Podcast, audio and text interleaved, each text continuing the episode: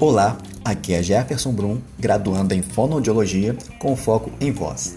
E este é o nosso primeiro episódio de uma série de temas que serão abordados sobre a saúde vocal do técnico de futebol.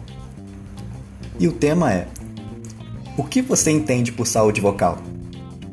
Você, técnico de futebol, sabia que cuidar da saúde vocal é fundamental para todos e principalmente para aqueles que trabalham com ela? Pois é, é importante manter bons hábitos de saúde vocal, pois a saúde da voz também representa a saúde física. As consequências podem ser desde nódulos nas pregas vocais até edemas e lesões na musculatura desta região. Cuidar do trato vocal pode ser mais simples do que se imagina. O ideal é que sejam realizados alguns poucos minutos de exercício para aquecer e alongar as pregas vocais antes de começar a usar a voz. Outra coisa que não podemos esquecer é a hidratação. O ideal é beber um gole de água em temperatura ambiente e a cada 15 minutos de uso da voz. E nada de beber água gelada, hein? Quando estamos usando a voz, a temperatura baixa do líquido provoca um trauma, um choque térmico em nossas cordas vocais.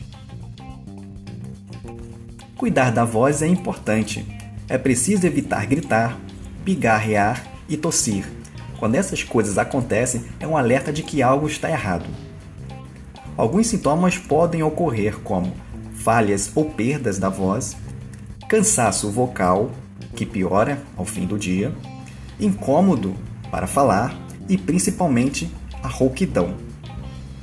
Por falar em rouquidão, a persistência dela por mais de 15 dias é normal? Para entendermos isso, precisamos primeiro saber o que é uma rouquidão. Ela pode ser definida como um distúrbio que tem como características a alteração na qualidade da voz, alteração na frequência ou intensidade e também no esforço vocal, que limita a comunicação ou causa um impacto negativo na qualidade de vida relacionada à voz.